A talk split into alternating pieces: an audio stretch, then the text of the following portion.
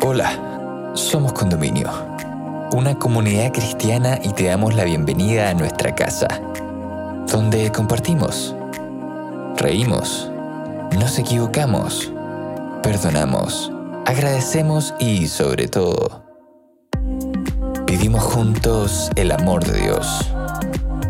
Llegamos a ti con nuestra serie Metamorfosis, presentándote el capítulo de mi burbuja a un nuevo mundo, donde Mauro Fuentes, amigo de nuestra casa, junto a la psiquiatra Claudia Almonte y Lili Sepúlveda, amiga invitada, nos invitan a meditar sobre la importancia de la empatía en nuestra sociedad. ¿Cómo podemos aprender a desarrollar la empatía? ¿Y qué cambios se pueden comenzar a generar desde hoy? Invitamos a escucharlo y esperamos puedas encontrar muchas respuestas a estas preguntas en este episodio. Bienvenida. Bienvenido.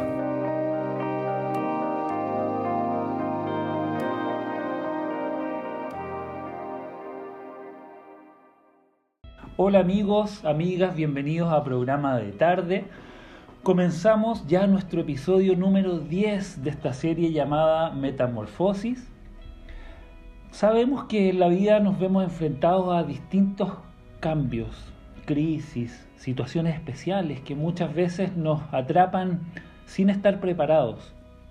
Y es por esa misma razón que hemos generado este espacio para conversar con expertos, expertas, y amigos que generosamente han estado dispuestos a compartir sus experiencias y ayudarnos a resolver dudas. Principalmente hablar de estos temas relevantes que de una u otra forma nos llegan a todos. Hoy vamos a estar conversando sobre la empatía en nuestras vidas, con nuestro entorno y cómo podemos llevar estos conceptos a la práctica.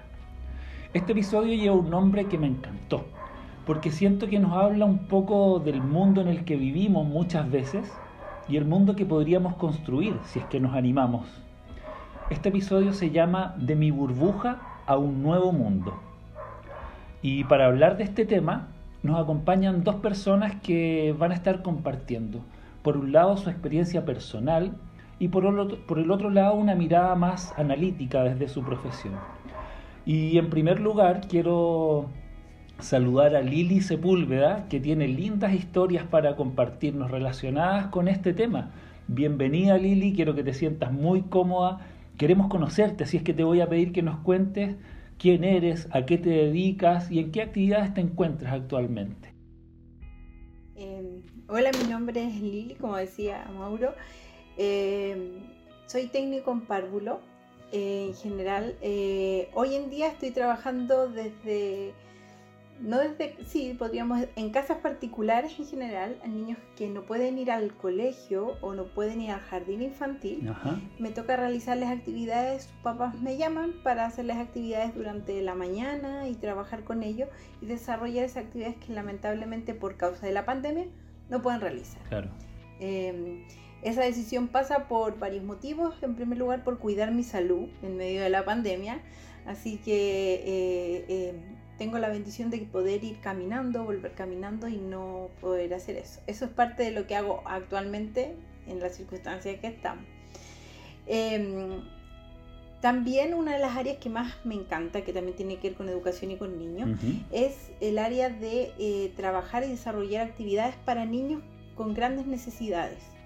Em, yo participo de lo que se llama la Fundación Smile, que dibujamos sonrisas en niños. Hace aproximadamente unos 7-8 años yo participo de los proyectos y soy una embajadora de Smile. Maravilloso. Partí como voluntaria, yendo como a, la Amazona, que fue hace como 8 años atrás, a trabajar con, en un campamento Smile que son más de 120 niños que se atienden en una semana. Wow. Eso transformó mi vida de una forma impactante porque fue al segundo, al año siguiente mis vacaciones eran eso, esas eran mis vacaciones para allá yo partía y ya el tercer año me fui a vivir tres años para allá. Tres años trabajando como voluntaria misionera allá, tres años en el Amazonas. Y eh, donde en realidad con Claudia tenemos harta relación, porque mi primer año sus dos hijas me fueron a acompañar a uno en uno de los viajes y llegaron allá. Así que fueron mi alegría, así que mi entretención. Mi, Pero ahí ya vamos a entrar en el área en el área chica, Lili, de, de, a qué te, dedicas ahí principalmente en esta área de tu vida. Eh, pero vamos a saludar, vamos antes de, entrar ahí en, en, los detalles, vamos a saludar a, a una amiga personal, muy querida y admirada por mí. Tengo el honor de saludar y dar la bienvenida a Claudita Almonte. También te queremos conocer, Claudia, saber quién eres, a qué te dedicas actualmente. Eh, cuéntanos un poco de ti, Claudita. Hola, bueno, yo soy eh, también muy querida de estos dos amigos, eh, gran, grandes amigos, y tal vez por eso hoy día estoy hoy día conversando. Soy Claudia Almonte, soy una mujer madre de dos hijos, abuela, em, de profesión médico, de especialidad psiquiatra infanto-juvenil, em, de pasión, em, eh, como una mujer apasionada, diría yo, que es lo que me define hacer todo con, la entrega máxima eh, es lo que más me gusta. Y ¿qué más? Eh, trabajo viendo gente, niños, cada vez más adultos. Mi paciente mayor tiene 84 años, así que ya estoy viendo muchos grandes. Em, y en la pandemia con mucho trabajo, eso, eso soy yo. Fantástico. Bueno, por lo que me adelantaron, veo que están pero escogidas con pinzas para, este episodio. Así es que bienvenidas chicas. Y vamos a partir con las preguntas, pues siempre el tiempo se nos hace tan poquito. Así es que vamos a ir a, la materia, pero de inmediato. Eh, bueno, como les adelanté, eh, hoy vamos a hablar acerca de la empatía. Concepto que, es muy usado, incluso hasta manoseado de más, siento yo, en estos tiempos. Eh, y bueno, Lili ya no, nos adelantaba también eh, de su experiencia, ¿cierto? En, esto que se llama Smiles. Y quiero pedirte, Lili, que nos cuentes de qué se trata, eh, porque muchos no conocemos de qué se trata. Tú nos decías que eres voluntaria en este lugar y quiero pedirte que, que nos cuentes de qué se trata, cómo se puede ser voluntario ahí, qué trabajo se realiza. Háblanos de Smile, por favor. Mira, eh, Smile es una fundación que la base es dibujar sonrisas. Eso quiere decir que eso amplía a cualquier persona de cualquier edad que puede participar de este proyecto, aunque son niños, pero he tenido la bendición de y compartirla con Claudia, tengo que decirlo porque lo hemos vivido juntas, que hemos visto de todas las edades tenemos gente como el doctor Tim, sorry que lo diga así, pero el doctor Tim tiene como, de tener unos 70 años, es dentista y no se pierde campamento Amazonas para ir a atender a los niños del Amazonas con los dientes. Habla inglés, él no habla español. En la Amazonía se habla español. Entonces, em, la bendición de este proyecto es que tú puedes ir a servir y en ayudar en cualquier cosa. Me refiero, tú algo puedes hacer en ese proyecto. Claro. No tienes que ser necesariamente educador para ir entonces simplemente es ir a entregar amor a los niños. Es simplemente entregar cariño, ir a entregar empatía, que es lo que tú decías. Eh, entregar aprecio a los demás. Es una fundación que hace eh, diferentes proyectos, proyectos por 10 días y el proyecto que yo realicé por 3 años viviendo en el Amazonas. En este minuto, eh, hoy terminó el Smile Campeche, México. Estuvieron en comunidades de México por una semana trabajando durante toda esta semana y iban a, a comunidades de México en bus con voluntarios que decidieron inscribirse y participar. También está el Smile Tailandia, el Smile Amazona Perú, como te decía, está también el Smile Cuba y también se ha hecho un Smile en Chile, donde estuvimos en las islas insulares de Chiloé. Todos estos proyectos son por 10 días, ¿Me entiendes? Tú pagas tu pasaje aéreo, hay un costo económico que es para la comida, el hospedaje y te reciben desde la puerta del aeropuerto. Tú llegas en el aeropuerto y ahí ya te busca el equipo y tú empiezas a funcionar con el equipo. ¿Qué es lo otro maravilloso? Tú tienes que vivir con gente, que eso es lo que me pasó. Yo fui sola la primera vez, la única de Chile que yo fui. Y yo fui a conocer gente que no había visto en mi vida. Entonces yo dormía en una cabaña con puertorriqueñas, con peruanas, con mexicanas, con de todos lados. Entonces tenía que sobrevivir con personas que en mi vida había dormido con diferentes culturas y se transforman en 10 días en tu familia. Donde comes, viste, estás en todas con e, estamos en todas juntos, armando, pero dibujando sonríe y viviendo eso. Cuando vuelves, no tienes con quién conversarlo. Oye, a mí me pasó la primera vez cuando fui sola. Espérame un poquito, yo, yo voy a hacer un alto aquí porque estoy, estoy como medio dado vuelta. Porque ver, lo poquito que has contado, esto tiene un costo económico, Sí. tiene un costo social, porque yo me desaparezco de, de mi entorno normal y, y me, me desaparezco, me, me voy. Eh, te relacionas con gente que, que- que no has visto nunca en tu vida, que no, no sabes qué, qué va a pasar ahí. Esto es una locura. ¿ah? Es una locura esto y, y te veo tan emocionada, tan como queriendo que todos vamos para allá. Cuéntanos cómo, o sea, nos estás contando de qué se trata, pero cómo una locura así como esta que estoy escuchando puede, puede emocionarte tanto. Es que, como hay en otro ministerio que también lo decimos, solo tienes que vivirlo. No hay otra forma de explicarlo, ¿me entiendes? Solo puedes vivirlo porque, porque es una circunstancia tan especial, tan tiene tantas, tantos carismas, tantas cosas que suceden en eso. Y en especial, eh, cuando llegas y te das vuelta todo lo que tú tienes y te das cuenta todo lo que Dios te bendice.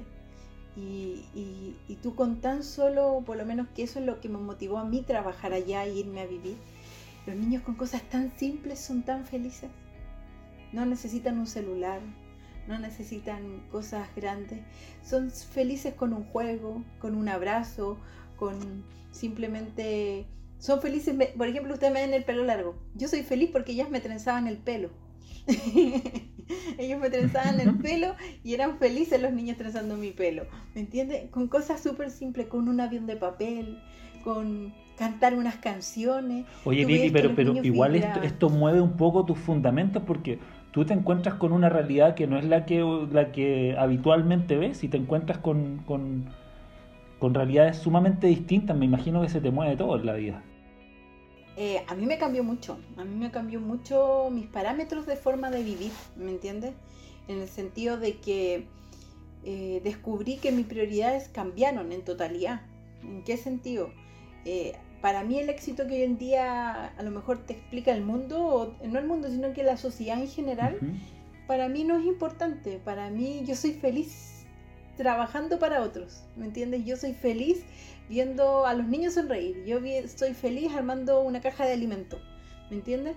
Eh, yo soy feliz eh, haciendo que una persona se sienta mejor o que tenga una- un mejor día, ¿me entiendes? Eso mueve todo tu piso. Y, y hablando sobre la palabra empatía, eh, ha crecido mucho mi capacidad de ponerme en los zapatos del otro. De repente uno dice, ay, esta persona no me contestó por WhatsApp. Y uno se pasa así, pucha, qué mala voluntad, que no sé qué. Claro. A lo mejor esa persona está enferma, realmente se fue al internet y quizá realmente está con un tremendo problema y no te quiso. Entonces, esto, cuando tú vives esto, tú tienes la capacidad de poner más empatía en los demás, en sentir que las cosas no son realmente como uno las piensa. El otro también puede estar pasándola mal, ¿entiendes? Entonces, eh, el valorar, no valorar lo que uno tiene, sino que en realidad darte cuenta que de repente uno se preocupa por cosas que no tienen mucho sentido. Lili, yo me Yo era imagino. una persona que me, que, que- perdón, que me Sí. quejaba mucho, mucho, mucho. Y hasta el día de hoy de repente me quejo. Y Pero una de menos. las cosas que, oye, yo sabes que me quejo mucho menos, porque al final digo, en realidad por esto te estoy haciendo problema. ¿Entiendes? Claro. Lili, te iba a preguntar, Eso. te iba a preguntar, me imagino que tienes muchas experiencias dentro de todo lo que has vivido. Nos decías que tus vacaciones se transformaron en esto, así que me imagino que, que año a año ahí está el, el juntar plata para poder, para poder estar y, y participar en esto que tanto te apasiona. Eh, me imagino que tienes muchas experiencias ganadas a partir de ahí, pero alguna puntual que nos quieras compartir, espero no ponerte en problemas, pero alguna experiencia eh, de la que te acuerdes que quieras compartir con nosotros, que hayas vivido en alguno de estos lugares. Mira, una de las experiencias que creo que, que me motiva hoy en día en invitar a todos a hacerlo, tuve la oportunidad de, justo antes de venirme, eh, llevar un grupo de adolescentes de Chile. Ya. Fueron entre eh, niños entre 15 a 17, 18 años, venían de un colegio. Y ellos al vivir esa experiencia, al cuando llegaban a cada escuela del Amazonas y el niño les decía, sabes que no tomé desayuno. Al, día siguiente, los chicos de su dinero sacaron, compraban sandías en el puerto y le llevaban a la escuela, sabiendo que no tenían o no tenían. Entonces, el vivir esta experiencia en niños, en adolescentes o en cualquier persona, transforma. Transforma. Entonces yo vi el cambio de esos chiquillos, el ver cómo, cómo ese viaje a ellos les movió el piso, cómo el darte cuenta que en tu círculo, lo que tú vives en tu ciudad, en tu colegio, hay un mundo más allá, ¿me entiendes? Eh, y ellos después siguieron apoyando varios proyectos como Caja de Zapatos, que es uno de los proyectos que hacemos en Navidad acá, que es también de Smile, y un montón de cosas más que, se me habían olvidado comentarte. Es yo hago proyectos de, con un equipo que se llaman Caja de Zapatos para Navidad y eh, llevamos como 5 o 6 años haciendo ese proyecto para Navidad eh, en diferentes zonas. Hemos hecho en Renca, en Peñalolén. El último que hicimos llevamos material a Chillán, entregamos a niños en Chillán, escuelas en Chillán. Así que eso. Te pasaste, Lili. Eso es la mayor experiencia. Te pasaste, súper. Claudita, hoy me sorprende la, la, capacidad empática de la Lili, se pasó. Pero me gustaría preguntarte, Claudia, ¿cómo podemos entender la empatía conceptual y prácticamente? Bueno, prácticamente aquí ya la Lili nos adelantó algo, pero en el concepto, ¿cómo, cómo entendemos la empatía? ¿Qué implica esto en la vida diaria de las personas? Bueno, yo creo que como, como muy bien se estructuró el, el programa, digamos, eh, empatía es una situación que se vive más que se pueda teorizar. Eh, sin embargo, hay definiciones teóricas. Eh, Cohen la define como la capacidad dual de poderte ver a ti y ver al otro y actuar de acuerdo a ambos, al cuidado personal y al cuidado del otro. Em, interesante que en este darse, como yo me definía y como Lili lo estaba diciendo, también es importante eh, el verte tú, lo que a ti te pasa para poder seguir dando, porque si tú vacías tu vaso no vas a poder entregar más. Pero eh, ocurre en el fenómeno eh, vivencial de la experiencia de ver la realidad que tú no conocías, que hay una transformación esto efectivamente eh, tú naces con características de temperamento, eh, hace ser más empático, no, pero sí es desarrollable. Entonces, a través de experiencias como estas, eh, que yo también las viví, estuve en Tailandia, en Egipto, hasta el día de hoy me escriben niñas de Egipto, de Siria, hasta el día de hoy, fue hace 3, 4 años, me llegan WhatsApp de ellas, o sea, cómo se establecen vínculos con cinco veces que la vi, seis conversaciones, y también en el Amazonas. Entonces, teorizar y hablar desde el, podio calentito ah, no, no, te, no, te, llega a ningún lado. Eh, moverte, sin duda que te cambia. Y la otra dualidad, digamos que en el fondo estas experiencias sociales y por otro lado la otra experiencia, digamos, personal de los dolores cuando te derrumbas, cuando el COVID mata a un familiar, en fin, también son experiencias en las cuales tú puedes aprender la empatía, la capacidad de recrearte eh, mirando el mundo distinto a tu propio ombligo. Mm. Sí, Claudita, yo pensaba que debe influir tal vez mucho el, eh, eh, mi origen, el ambiente en el que yo me crié, en mi capacidad a lo mejor de mayor o menor capacidad de ser empático. Pero yo si decido ser una persona empática, por ejemplo, ¿puedo entrenar? Tú dices que se puede desarrollar. ¿Puedo, puedo ir entrenando algunas cosas para volverme una persona empática si es que no lo soy? ¿Sí? Como decía, eh, yo creo que se, o sea, sí, no lo que creo, naces tú con ciertas capacidades para ser más o menos empático, hay una disposición genética, de hecho hay cuadros en la psiquiatría, por ejemplo, los, el síndrome de Asperger, por nombrar uno que se conoce, se caracterizan por carecer de empatía, y no porque son malas personas, sino que no pueden, no saben leer al otro.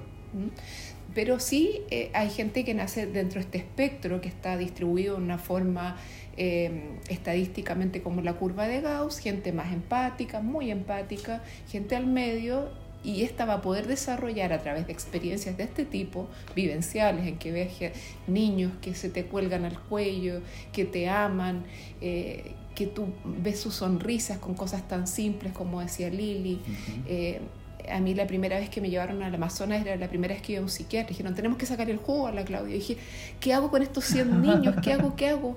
Ya, y, y, dije, ya, tengo un papel, tengo un lápiz.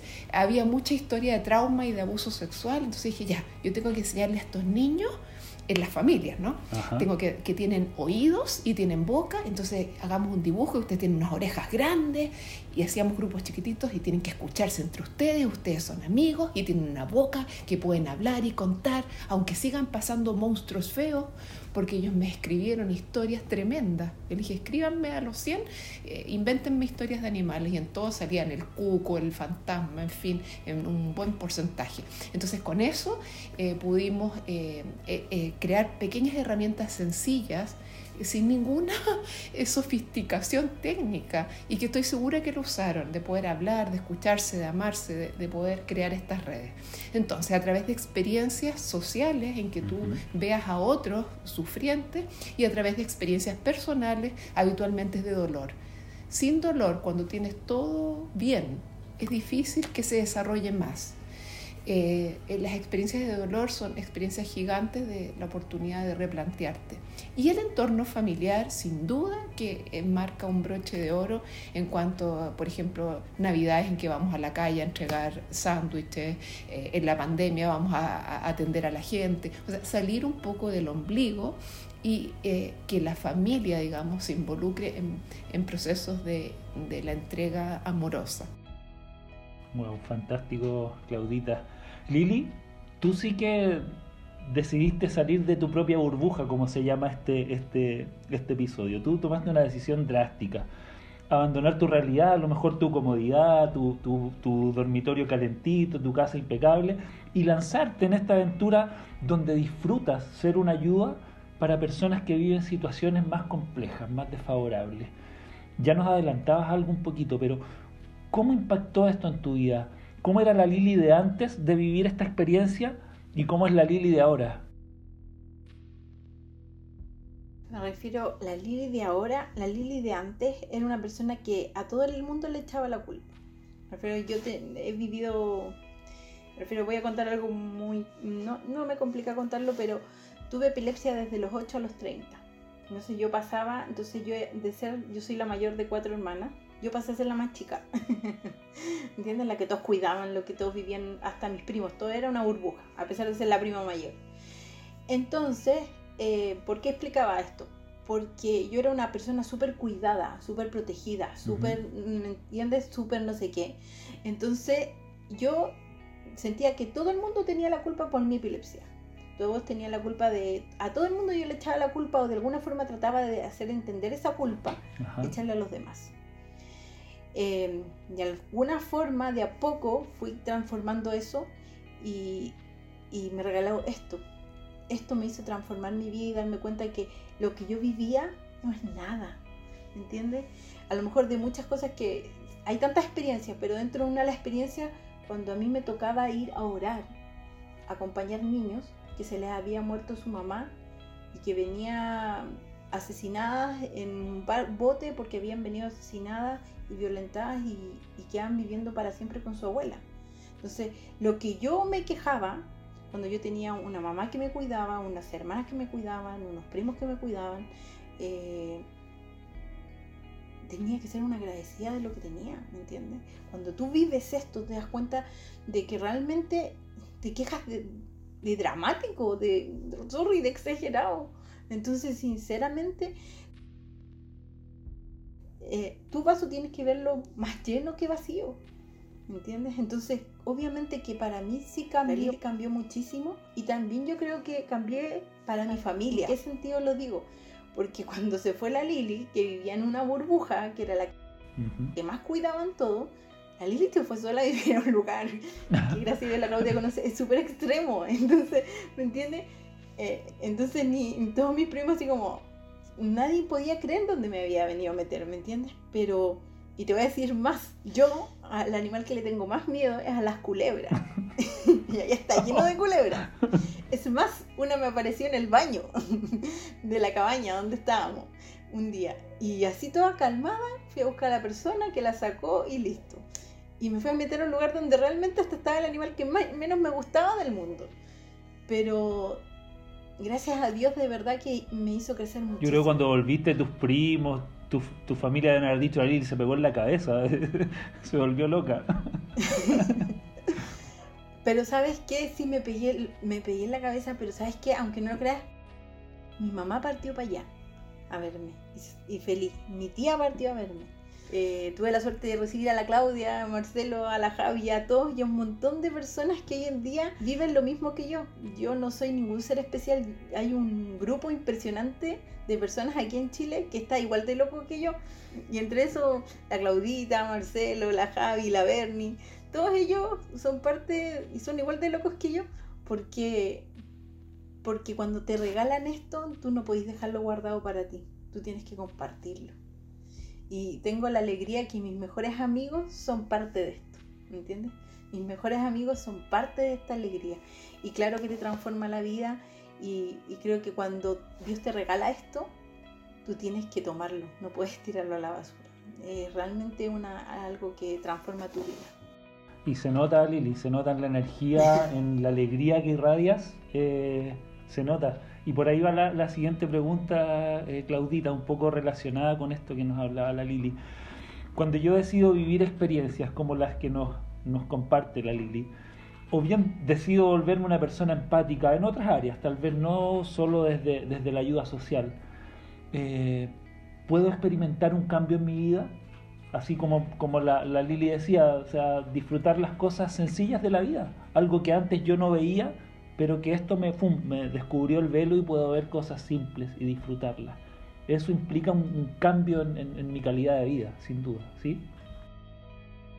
Sí, sí, de todas maneras. Y, esto en el fondo de poder eh, descentrar eh, eh, mi visión de la vida a través de la mirada del otro y no solamente del carente, tal vez puede ser incluso del par, del que está en la misma situación, eh, te ayuda eh, a ampliar el horizonte, porque somos miopes, miopes de alguna manera, vemos solo de acuerdo a nuestra historia, en fin. Entonces, por eso el relato que contamos de nosotros mismos continuamente se nutre muchísimo con el relato tuyo, tuyo, tuyo, eh, de tu par. incluso en la especialidad mía, digamos, Hoy día se habla de intersubjetividad, o sea, tu historia me influye a mí y yo te influyo a ti, tengo los conocimientos técnicos, pero me va a influir a mí también para poder hacer una mejor persona, una mejor entrega, una mejor escucha, en fin, eh, tu crítica, en fin. Entonces, no solamente de arriba hacia abajo, yo empatizo con el súper pobre, también con el igual y con el de arriba. Siento que es una situación eh, que es más fácil verla hacia abajo, pero yo creo que es para todos. Eh, cual, cualquier persona que esté a tu frente, y ahí uno puede entender que el prójimo es, una, la mejor escuela, eh, es un desafío a salir de tu centro y de mirar con ojos de otro em, eh, y poder tener esa sensibilidad, ¿no es cierto?, de no emitir los juicios, sino que poder amar al otro como es y entender y ampliar tu visión miope, como decía. Mm. Pero qué difícil, Claudia. Yo pienso, pienso en una persona común y corriente, así como, como cualquiera de nosotros, que, que, tal vez no tiene grandes necesidades, que tiene una vida parejita, ¿cierto? Con situaciones resueltas, ¿no? Con, con grandes problemas familiares. Eh, es difícil vivir pensando en el otro, o sea, porque, porque nuestro, nos preocupamos siempre de resolver nuestro mundo primero, nuestro, mi metro cuadrado. Si está resuelto mi metro cuadrado, capaz que de repente levante la mirada y me fije en el resto. Pero es difícil. ¿Será una cuestión de estos tiempos o, una cuestión propia del ser humano? Yo creo que si me pregunta a mí, después la Lili también puede decir lo que tú piensas, Lili. eh, hay una cosa actual de, de una tendencia de nuestra sociedad a una mirada cada vez más egoísta, antes de la pandemia al menos. Tal vez la pandemia remeció y dijo, pucha, todo lo que había construido es, es, de arena, eh, finalmente lo que quedan son los vínculos, son los amores, el, cariño, lo demás están, no tienes ni un control. Eh, de alguna manera. Eh, si tienes todo resuelto, nuestra sociedad iba por un camino muy egoísta de, yo, lo mío, mi familia, mi historia, en fin. Y efectivamente, tal vez los que hemos desarrollado un poco más esta capacidad es un gran desafío poder entregar la bendición que es dar. Uno entiende que Mm, ese dicho que se dice más vale dar que recibir, que es más beneficiado el que da que el que recibe. Eh, y, tal cual, o sea, absolutamente. Eh, por eso uno paga para ir a estos lugares, para entregar esta locura que decía la Lili, pero finalmente tú eres el más enriquecido, no el niñito chico que le fuiste a enseñar que las orejas, que, y tú el seco, que le... No, tú llegas humilde de corazón, entendiendo el mundo de otra manera, así el corazón gigante que no te cabe más. Entonces, tal vez la tarea del que nos tocó ser un poco más sensibles por, por, historia o por, por disposición genética propia o por experiencia, entregar la bendición que se pierden de puro acumular para ti, acumular eh, eh, experiencias, títulos, en fin, lo que se pierde, lo plano que es. Y uno que escucha, a mí me ha tocado escuchar mucha gente que tiene todo en apariencia y no son esa vida plana, fome, un vacío gigante, una sensación de tedio, una lata, una gana de no vivir mucho eh, en la sociedad de nuestros jóvenes. ¿Para qué tener hijos? ¿Para qué vivir más de 40? ¿Para qué hay una cosa muy plana y que ha sido de, esta, de este exceso y saturación de estar tan saciados que ya no tengo ni una necesidad, saciados de información, no de comida, estoy hablando saciados de, estímulos, de que no se aburran, de, que no haya ocio, que no, en fin. Entonces, de alguna manera, ahí está el fruto de un exceso. Entonces siento que ahí podemos nosotros contagiar, mira, a mí me, esta cuestión me transformó, una cuestión que no quiero parar, eh, quiero seguir haciéndolo como Lili nos decía. Qué, bueno que decía eso, Claudita, porque, porque es difícil competir contra todo eso, contra todos esos estímulos, con cosas tal vez simples, o no, no, no sé, no estoy simplificando esto, no, puede que no sea, no sea simple, pero competir contra, contra todo lo que nos entrega la sociedad hoy día está, está difícil. Y eso te quería preguntar, Lili. Eh, tú, Lili, eh, no, sé si, no sé si resuelta, eh, es muy amplio, pero pero me imagino a la Lili en su familia, tranquila, como tú nos contabas, eras el jarrón chino de, porcelana en la casa, ¿cierto? Que todos te cuidaban, todos te mimaban. Eh, ¿Dónde encontraste motivación para esto? ¿Qué, ¿Qué te hizo decidir y decir, ¿saben qué? Yo me voy para allá y me importa lo mismo si me dan permiso, ¿no? Yo junté mi plata para mis pasajes, voy a gastar en esto, voy y... ¿Dónde? ¿Dónde estaba la motivación? ¿Qué amigos? ¿Dónde la encontraste? Mira, yo tuve la bendición, y, creo que de decirlo no sola porque la Claudia la vivió conmigo, la primera vez que vino el pastor Squarton, quien dirige la fundación, tuvo una semana de aplicaciones. Y yo, bueno, ustedes saben, soy yo creo mucho en Dios y, Dios está muy presente en mi vida. ¿Y qué quiere decir esto? Hubo un momento antes de que él habló de estos proyectos, él hizo una semana de predicaciones, ¿ya? Pero él no estaba hablando de Smile yo no sabía que existía Smile, yo sabía que él existía el pastor Escuarzo. Y antes que él hablara de los proyectos, un día no sé por qué, yo me senté al lado y le dije, Pastor, ¿usted tiene algún tipo de proyecto? Y yo dirigía en esa época coros de niños. Y el pastor se sentó, abrió el computador y me empezó a mostrar. Lili, te quiero haciendo coro en el Amazonas con los niños. ¿Ya? ¿Lo mire? Ya. Esto fue en julio él se estaba yendo de Chile, de julio de hacer esa semana, habla el sábado y de ahí pescó el avión al otro día. Me acuerdo que estuvo en, la, estuvo en la casa de la Claudia y ese día partió después y se fue al Amazonas. Al año siguiente, yo junté plata todo ese año, trabajé y al año siguiente, en julio del próximo año, yo estaba con él en el Amazonas. Y, y ahí, bueno, una de las experiencias breves que quiero decir que pasaron, yo trabajo con niños pero llevaba tres días enseñándole a 120 niños un canto muy difícil.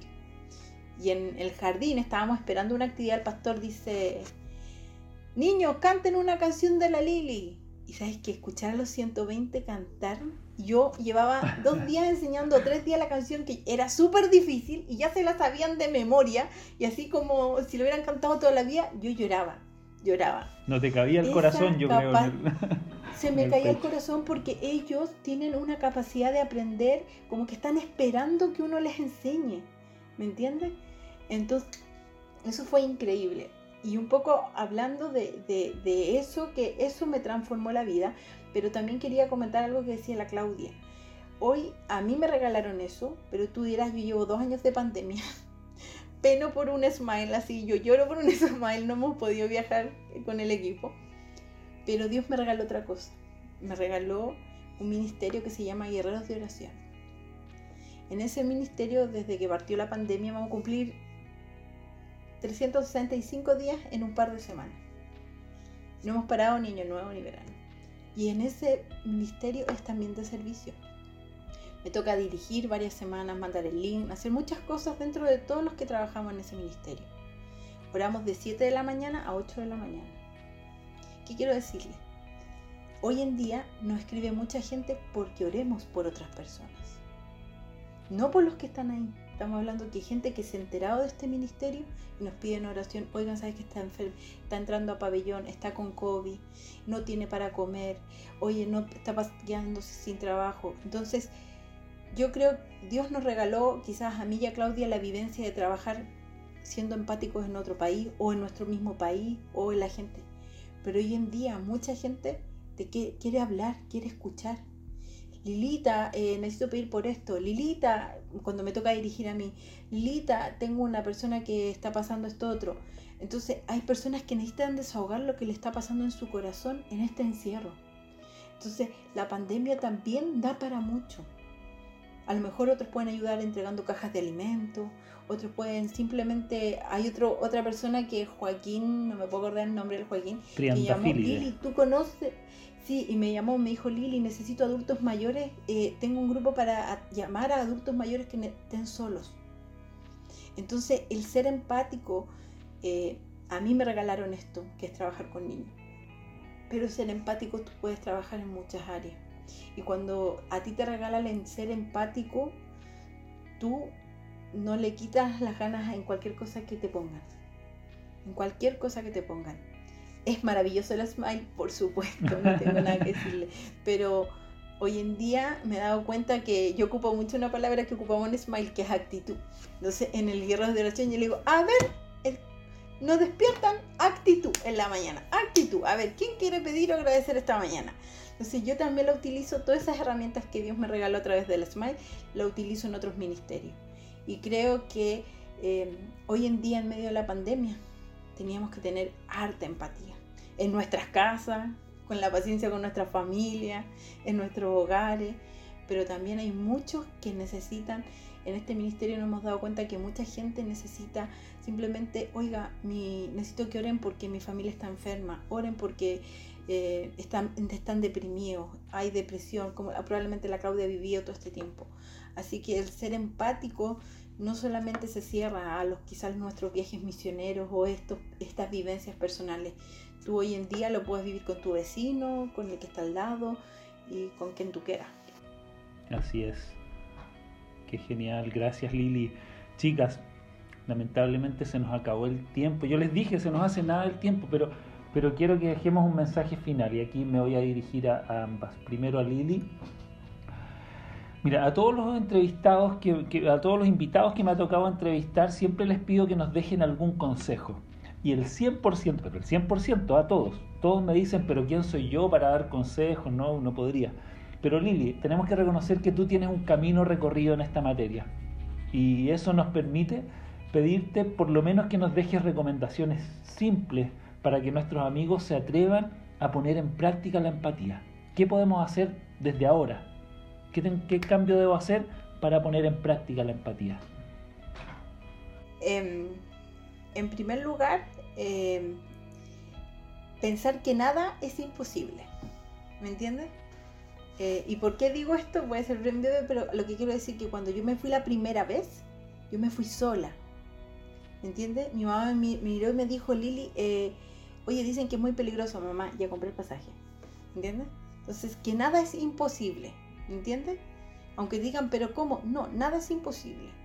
Tú puedes a lo mejor hacer tan simple como esto, eh, preparar comida en tu casa y llevárselo a gente que necesita. Y tú vas a proveer de lo que tienes.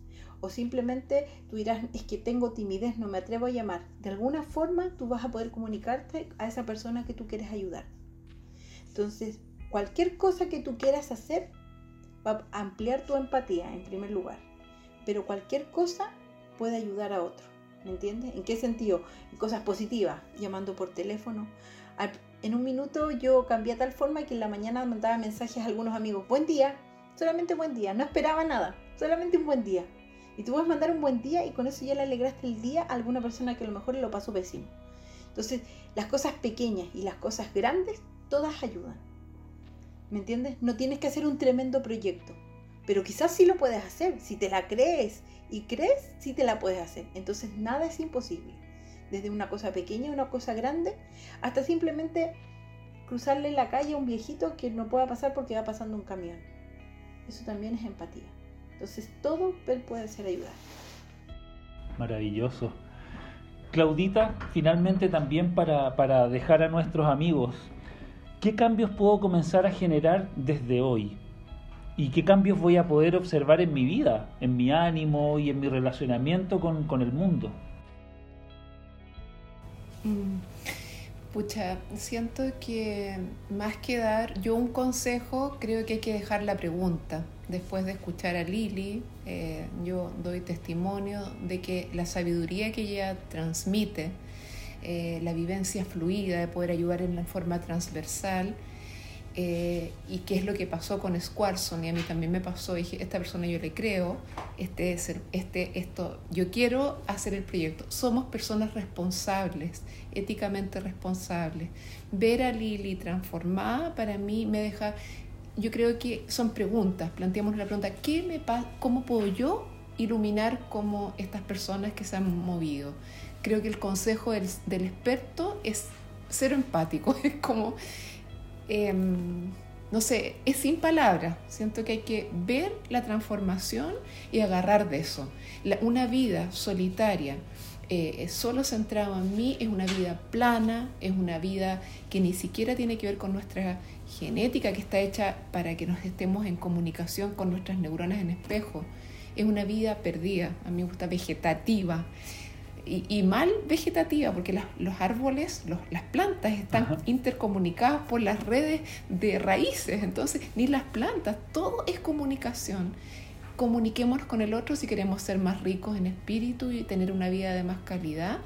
Eh, y escuchar testimonios como la Lili, eh, a mí me, me, llena, o sea, escuchar a esas personas y, y, y háganse la pregunta, háganse la pregunta, no esperen respuestas nuestras, háganse la pregunta. Genial, gracias Claudita.